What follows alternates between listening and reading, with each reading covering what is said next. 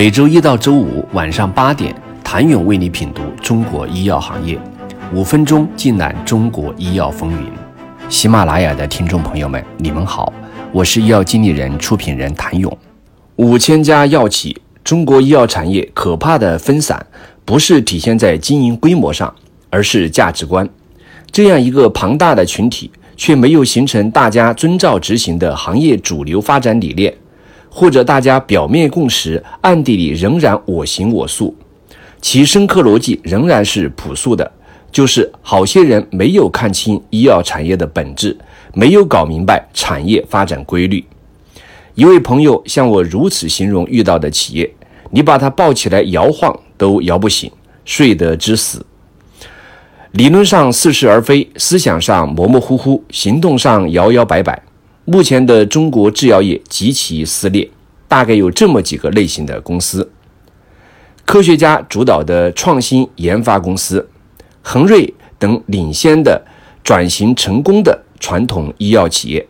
大量的仿制药公司、中药企业、OTC 企业、跨国药企。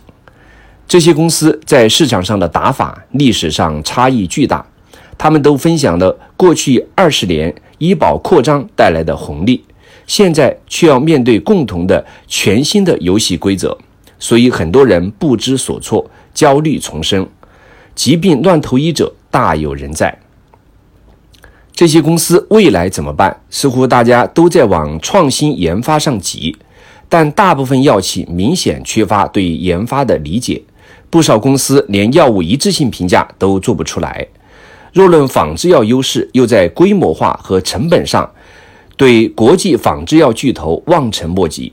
战略普遍迷茫，被焦虑和潮流裹挟前行。以前我们曾经讲过，依靠专政策的控制的商业机会已经不被资本市场和实业家看好，也不会有人去践行了。但仍然有朋友跟我们说，这话讲得太早了，大家还是在那么干。浸润医药行业三十多年，曾是天津达仁堂制药厂厂长和中国生物制药总裁的徐小阳表示：“纵观医药行业过去二十多年的发展，基本与医保扩容同步增长，特别是处方药在医院畸形的高速增长，积累了很多问题。面对这些问题，首先是行业自身并没有太多警醒，错过了自我修正的最佳时期。”过去发展快的企业自然会焦虑，目前的集体迷茫、发展失速，也同样是医保和医药政策调整带来的，也就是短期受制于政府对医保支付能力和医保支付结构的集中补救式的调整。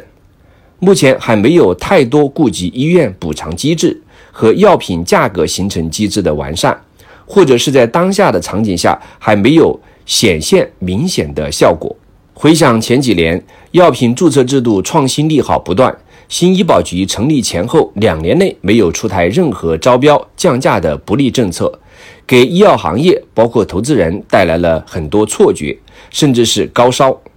很多企业和资本幻想着按照美国商业保险支付能力来预测中国创新药未来的市场规模。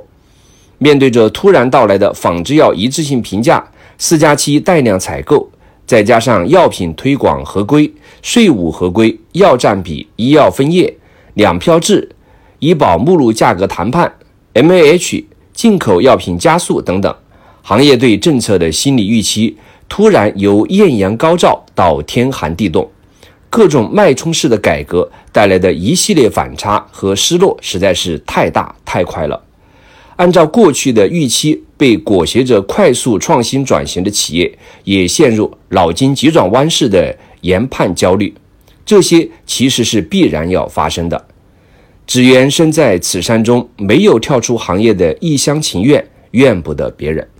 谢谢您的收听。想了解更多最新鲜的行业资讯、市场动态、政策分析，请扫描二维码或添加医药经理人微信公众号“医药经理人”。医药行业的新闻与资源中心，我是谭勇，明天见。